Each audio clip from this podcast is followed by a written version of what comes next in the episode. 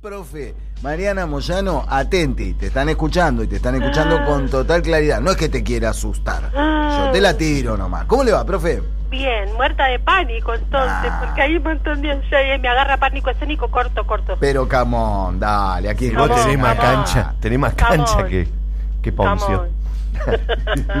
bueno, después no, no voy a decir nada, no voy a decir nada. Está muy bien. Así que me estaban estaban bardeando. Los escuché. ¿Por qué? Porque sí, porque ustedes los dejan solos y se portan mal, así son. No, estábamos hablando bien de Babi Chicopar y su programa Contrafuego.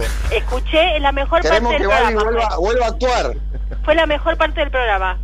Y, y la, y la mejor Sí, parte, sin duda la alguna. mejor parte fue cuando hiciste el listado de cómo se llamaba Canal 9 en cada etapa.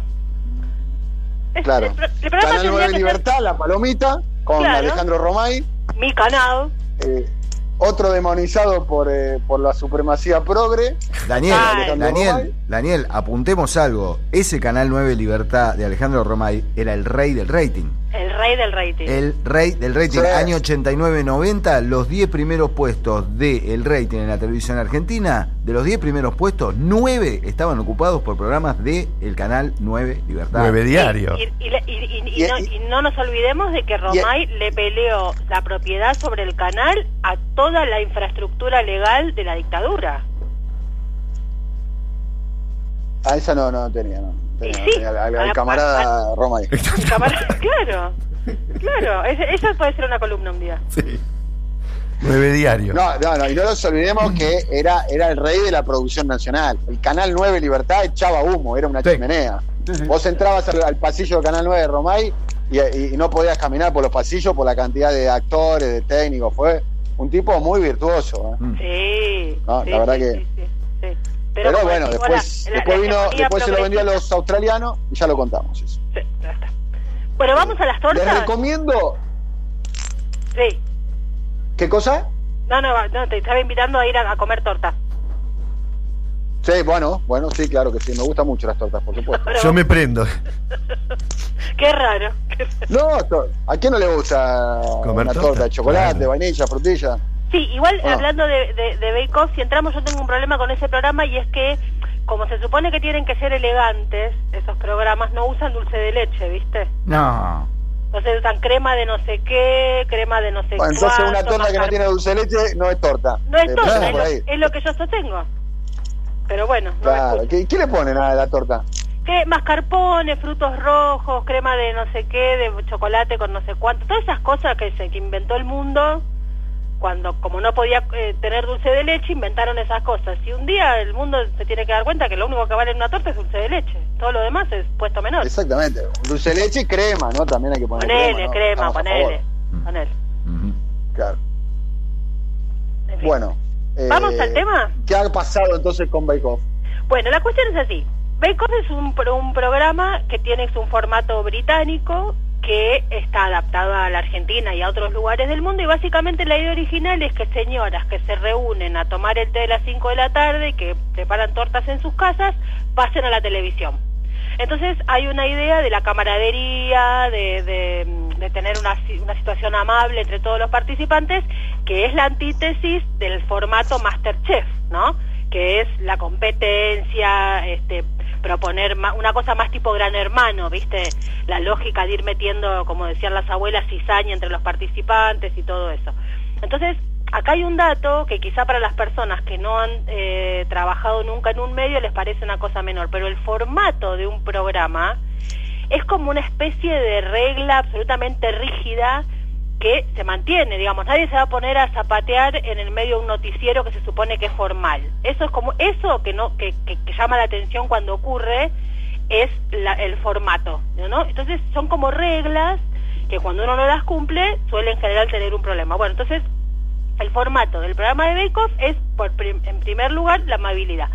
Después hay otra cosa que en este nuevo momento que estamos viviendo y es que todos los programas de televisión realmente importantes en términos de, te- de televisión y producción y todo eso, eh, tienen un vínculo muy directo con lo que pasa en las redes sociales. Pensemos en la, en la serie Game of Thrones, por ejemplo, que fue un exitazo, no hace falta ni decirlo, y toda una parte de esa producción estuvo dedicada a lo que sucedía en las redes sociales. Entonces se arman como dos realities en este caso. Por un lado, el de la preparación de tortas entre, entre este, diferentes eh, participantes y por otro lado lo que va pasando en, en las redes sociales. Lo que pasó con Bake Off es como si, como si por ejemplo, este, un partido de fútbol, ¿no? El, el, en, en lugar de que el VAR lo decidiera el árbitro, modificaran un resultado por lo que dice el público, ¿no? Es algo así. Mm. Entonces, llama la atención para quien está eh, pensando en este tipo de situaciones, sobre todo a mí lo que es otra discusión lo de microclima, no microclima y qué sé yo, y hasta, hasta puede haber una discusión divertida en términos de, de chicanitas como solemos de tenerla, yo la tengo con un montón de gente esta discusión. Lo que pasa es que me parece que si uno sobredimensiona lo que pasa en las redes sociales comete un error, pero si uno minimiza lo que pasa en las redes sociales también comete un error, porque me parece que no terminamos de darnos cuenta el impacto que eso después tiene sobre la vida de las personas de carne y hueso. Entonces, ahí es lo que me, me, me importaba este, marcar. Para ordenar algunas cuestiones, eh, un fenómeno de Bake Off en la Argentina, además de lo que pasó con las redes sociales, fue, recordemos, que fue el programa que le ganó al Cuco, ¿no? O sea, eh, eh, se suponía, siempre se supone, que el programa de la nata es un problema para gobiernos de determinado este, sesgo político. Eh, bueno, volvía la nata y lo que, lo que pasaba era que se instaló esto de a la nata se le ganó con un bizcochuelo. Entonces, era un programa de tortas, pero también era un programa de otra cosa. Porque se le estaba ganando y a, un nivel la diferencia de rating toda la, toda la secuencia de todos los domingos, que también empezó a ser un programa de interés hasta pícaro en ese sentido. Entonces, eh, ahí también hay, hay una cuestión. La otra cuestión a marcar es que se le ganaba a este cuco que venía a hacer daño con determinadas cuestiones con un sesgo absolutamente desideologizado, porque nada menos comprometido políticamente que hacer un bizcochuelo. Bueno, sin embargo, pasaban estas cosas. Uno que trata de mirar lo que pasa con los medios, la política, las redes sociales y todo eso, dice, ah, mira, mira lo que está pasando, mira, a punto tal que el propio Lanata se enojó, se enfureció y terminó hablando de los trolls K que hacen un programa de tortas. Entonces era como una gran confusión, se le adjudicaba a la productora Turner y al formato de Bake Off británico una especie de sesgo kirchnerista, bueno, pero él dijo eso y lo dijo en televisión. Empezaron a pasar cosas con los personajes, como en todos estos personajes, estos reality se van construyendo, obviamente, personajes. Entonces tenés el más bueno, la más buena, la mala, el más o menos, el, por supuesto, porque se tiene que armar una pequeña trama para que sea atractivo en cualquier este reality. Y lo que empezó a pasar es que se empezó a linchar, literalmente, en, en términos virtuales, pero finalmente la terminó afectando, a una participante. Ella parece ser que no puso toda la información que correspondía en la ficha, eh, algunos dicen que mintió, otros dicen que lo, que sea. A mi juicio me parece mm, algo menor, en el sentido de que es un reality de bizcochuelos. Yo qui- quisiera como todo el tiempo marcar eso, digamos, no es este. Sin embargo, lo que se empezó fue eh, trending topic global, la quiero presa. La misma frase que usaban para que, que usan para Cristina Fernández a una participante de una eh, producción que hace bizcochuelos. Se- y, y cuando terminó esta chica no siendo finalmente lo que terminó pasando es que este ella había ganado y a partir de lo que pasó en las redes sociales le quitaron el premio y se lo dieron al segundo. Una cosa que me parece que es importante marcar es que el programa está grabado el año pasado. Entonces, tenés un final preparado en 2019, porque es lo que se grabó, lo que sucedió.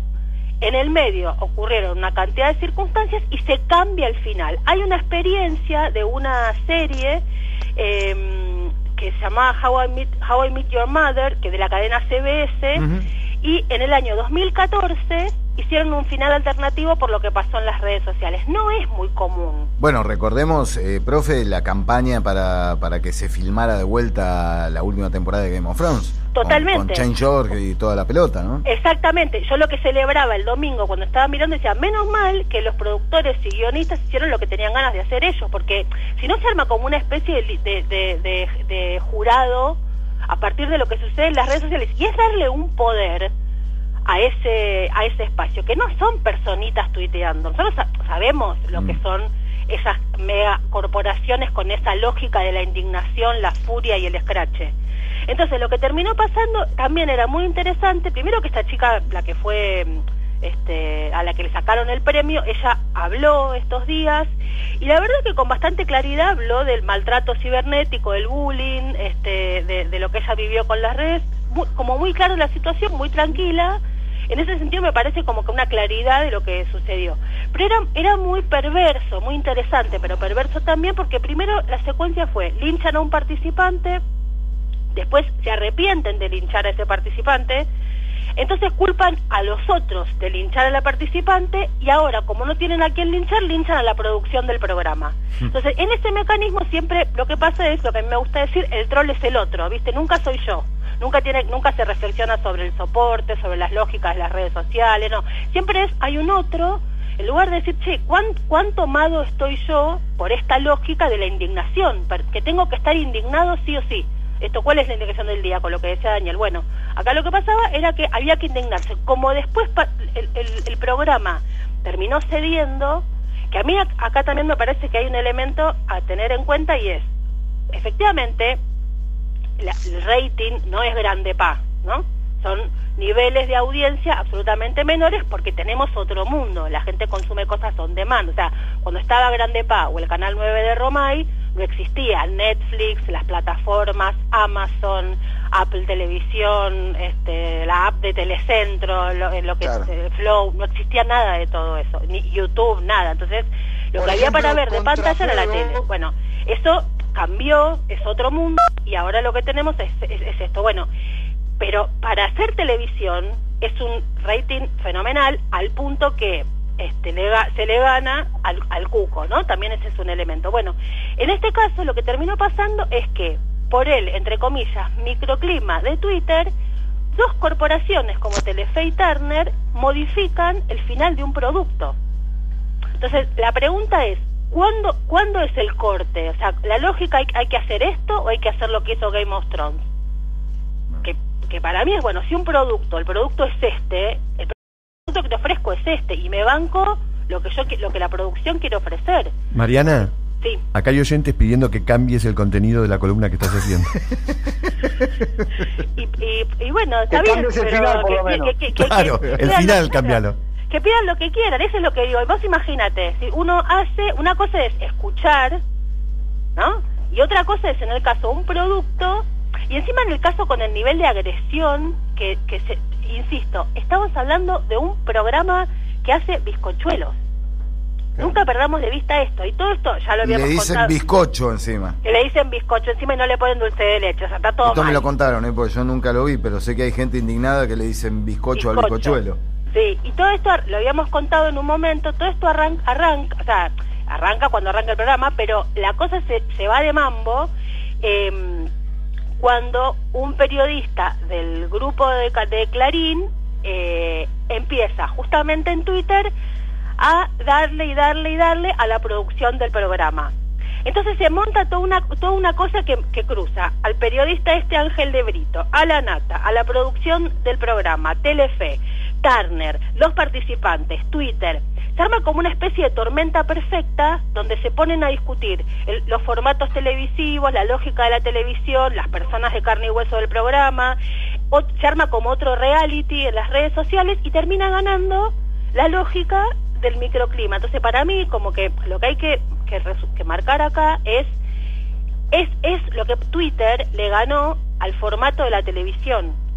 O sea, dos corporaciones modificaron lo que tenían decidido y grabado por lo que Twitter pidió. Mm. A mí me parece que ahí hay un elemento, insisto, es como si vos sometieras el resultado de un partido de fútbol a lo que dicen las hinchadas. Mm.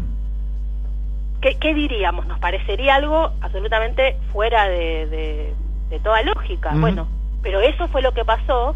Entonces, eh, uno dice, no hay que sobredimensionar, yo comparto, tampoco hay que minimizar, porque a la política también le tuercen el brazo las redes sociales.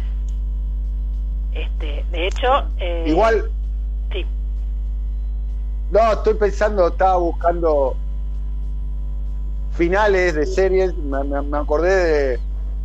¿Estamos a tiempo como para pedir que cambien el final del pulpo negro de Narciso Ibáñez Menta o no? Mm, Prescribió. me parece que no, pues se murió. me parece que Narciso. prescribió. Claro, sí. Me parece que prescribió. Ah, está bien. Porque Claro. ¿se acuerdan del final del pulpo negro, no? Somos pocos los que nos acordamos, Dani. Yo lo veía, lo, veía con mi abuela, me acuerdo- moría de Pará, miedo. Una pregunta, vamos a hacer una cosa. ¿Dónde Vamos iba? a convocar a los oyentes. Perdón, ¿y dónde iba el pulpo 11, negro? 56, 57, 9000. A ver si algún oyente, un hombre o una mujer de bien, de bien, que guarda este tipo de información en su cabeza, si se acuerdan de el, lo voy a definir así, el desmoralizante final del pulpo negro. Yo creo que si, si aparecen los oyentes que eh, tienen que tener un premio especial, porque para mí la gente que guarda basura en el cerebro, datos absolutamente que no sirven para nada, merece premio. no te voy a permitir que le digas basura al final del pulpo negro. Yo, yo soy de la gente que guarda basura en el cerebro. No, o sea, no, este datos caso que es no le importan final. absolutamente a nadie. Para mí, vivir con datos que no le importan a nadie hace a las Sí, personas sí, a mí, mejores personas. a mí me pasa, me acuerdo quién tocó la guitarra en el tema 3 del lado B de un disco y el año en que se grabó y el estudio, todo, y después no me acuerdo el cumpleaños de gente de mi familia. Por cercana. eso, porque, Claro. porque tenés el, el rígido muy lleno de porquería. Sí, pero, claro. pero, la, pero la gente que guarda porquería en la cabeza es la que después te ameniza un cumpleaños, Te hace programa de radio. te hace programas de radio, te hace reír. Estamos hablando de un, de un elenco, un elencazo. Eh, Pulpo Negro, año 85, batió, batió todos lo- lo- lo- los puntos de rating con Narciso Ibáñez Menta, Ya hay mensajes, Dani, ¿eh? Obvio. Ya hay Oscar mensajes. Ferriño y un actor, para mí, un olvidado, un tapado que era un actorazo, ¿eh? Juan Carlos Galván, no sé si lo tiene. Sí, claro. Sí, sí. Con una voz No, medio. Galván la, la rompía toda. ¿eh? Una voz medio rasposa tenía Galván, ¿verdad? Sí, sí, sí, claro. sí, sí, sí, sí. sí. Bueno, ya Muy tenemos, bien. ya tenemos gente que está contestando eh, lo, que- lo que preguntabas. Bueno, Juan Carlos Galván, quiero decir que, eh, eh, eh, bueno, falleció, ha pasado la inmortalidad en el año 2015. Claro. Eh, ¿hay, ¿Hay algún oyente que habla sobre el final del pulpo negro? no? Hay, hay varios, sí, sí, sí, sí, sí. Acá Nico. A ver, a ver, a ver, a ver qué dicen. Bueno, a ver, eh, tengo el 8543, dice una escena robada de una serie, de un auto que desbarrancaba. Correcto, correcto, Eh, ya está. ya termina está, que está. desbarranca y explota un auto, termina que explotó el auto. Tenemos varios oyentes en edad de En un riesgo, básicamente. En un momento eh, eh, explota un auto y como hacer explotar un auto evidentemente estaba fuera de presupuesto, Claro. Entonces agarraron el fragmento de otra de una película donde explota un auto y lo pusieron. Eso Ford- es genial. Un Ford Fairlane nos marca Joaquín de Marcos Paz, que hasta, hasta recuerda la marca del modelo del auto. ¿Vos te das cuenta de la cantidad de basura que guarda la gente en la cabeza? Pero es una Sí. genialidad agarrar una, Una imagen de otro programa. Sí, una genialidad. Acá hay un oyente, qué lujo nuestros oyentes, realmente. Lo mejor que tiene este programa son ustedes, eh, les quiero decir. Eh. Sí, ya sé que es un mensaje absolutamente populista y Tribunero. demagógico, pero es cierto. un oyente una dice, un para que auto, los oyentes se luzcan. un oyente, un auto explotando, cayendo por una colina robada de alguna serie. Bueno, así fue. Así fue el final del pulpo negro. Claro. Bueno. eh, No era un ¿algo más para Fairlane, ya discuten, ya discuten entre ellos. Dice, no era un Fairlane, era un Cadillac, dice otro oyente. O sea, qué lindo, qué lindo. Bueno, y para terminar quería decir una cosa que mm, pa- parte de lo, de lo mm, gracioso, entre comillas, de la situación, era que algunos periodistas que forman parte de los programas de América, eh, esos que esa mezcla que hacen entre los que gritan y hacen operaciones sueltas, ¿viste? Ese combo que tiene América, eh, se pusieron a tuitear esa misma noche diciendo, ¿cómo? Pero la producción no chequea la producción no, y yo decía eh, era gracioso porque vos decís pero esta gente no le pide ni, ni- ni a, ni a la nata que chequee ni se eh, indigna porque Majul pueda tener una producción este manchada por alguna información obtenida de modo no del todo legítimo vamos a decir así y sin embargo le pedían a un programa de bizcochuelo que chequeen vaya uno a saber qué cosa. O sea se dio una situación que me parece que hay que guardarla mantenerla como en un cuadrito y dentro de un tiempito volver, no para pensar en los bizcochuelos, sino para pensar en la lógica de cómo las redes sociales, los medios y todo eso están funcionando. Ni siquiera este año pasado conocíamos, te diría.